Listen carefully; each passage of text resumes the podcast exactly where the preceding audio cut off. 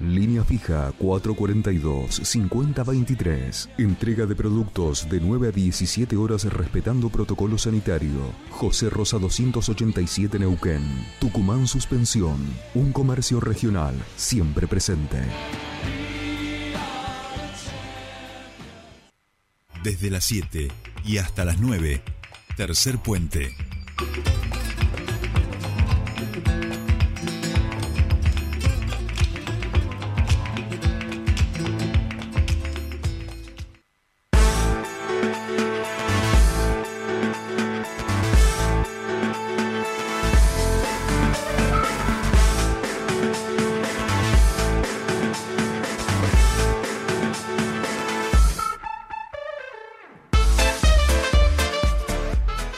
Bien, seguimos. 8.24 minutos de esta mañana en toda la República Argentina. ¿eh? En un ratito vamos a trasladarnos a Villa, al volcán Villarrica. Vamos a subirnos en un helicóptero eh, y vamos a ver qué está pasando allí adentro. ¿Te parece? A ver qué pasa ahí con el azufre, si, si salta para arriba.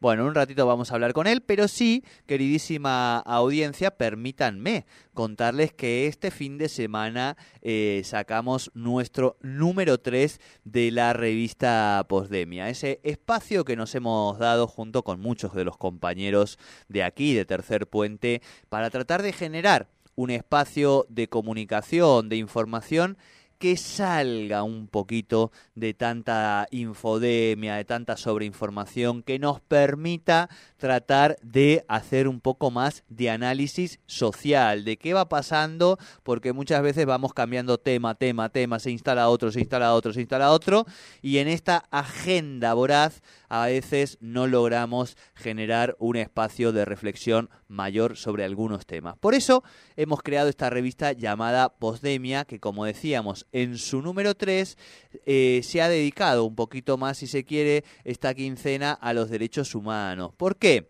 Porque entendemos que teníamos que hacerle un homenaje a Noemí Labrune, a esa gran referente de los derechos humanos de nuestro país y que hemos tenido la suerte de que haya estado viviendo y desarrollando su militancia en nuestra región. En ese sentido van a encontrar dos notas muy muy lindas, una de Sara Mansilla, eh, fundadora, integrante de la PDH de la Asamblea por los Derechos Humanos de Neuquén, cuyo título es un metro cincuenta de dignidad. Y realmente les recomiendo esa nota que la puedan leer en revistapostdemia.com. Pero también hay una nota muy muy linda escrita por David Lugones allí en el año 2016 que recordaba lo que fue la primera visita este, que hicieron justamente a donde había funcionado la escuelita, donde estaban las bases, donde se habían derribado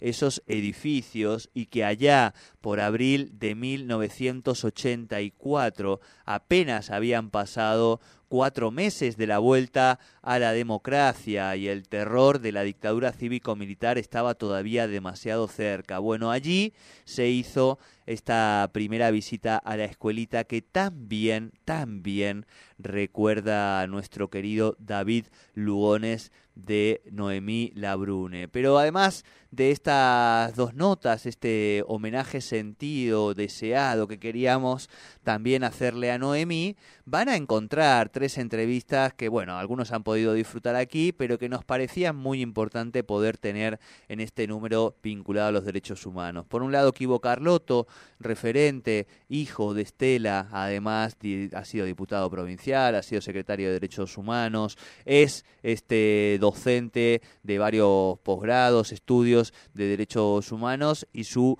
mirada nos parecía muy importante. También queríamos escucharla a Miriam Lewin, sobreviviente de la dictadura de la ESMA, hoy este, defensora de los servicios de comunicación audiovisual del país y alguien que trabaja y que ha trabajado en estos años mucho sobre los discursos de odio que tienen que ver también con esta crítica al sistema de derechos humanos, que es el sistema de derechos internacional y que es el basamento de nuestra Constitución.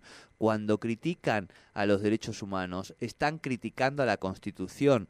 Y esto es muy importante decirlo porque, por ejemplo, encontramos eh, que el padre de la principal candidata a vicepresidenta de la nación votada, Victoria Villarroel, fue una de las personas que se negó, fue uno de los militares que se negó a jurar la constitución.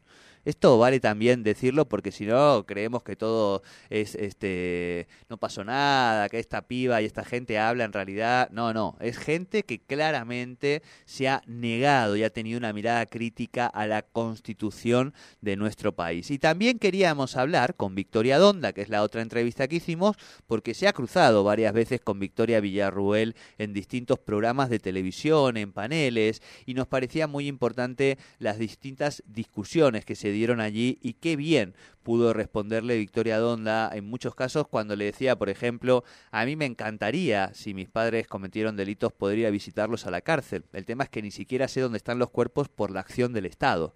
¿no? Y esas son las cosas que, que, se tienen que debatir. Bueno, por eso Revista Posdemia esta quincena se ha dedicado a estos temas. Pero ojo, que también van a encontrar la vuelta al siglo XX en 100 canciones, ese espacio que ha creado nuestro querido Fernando Casulo, con el tema, November Rain, ¿eh? de los Guns N' Roses. Se dedica Fernando Casulo a escribir de los Guns N' Roses. Se dedica Roberto Samar a escribir de democracia y discursos de odio.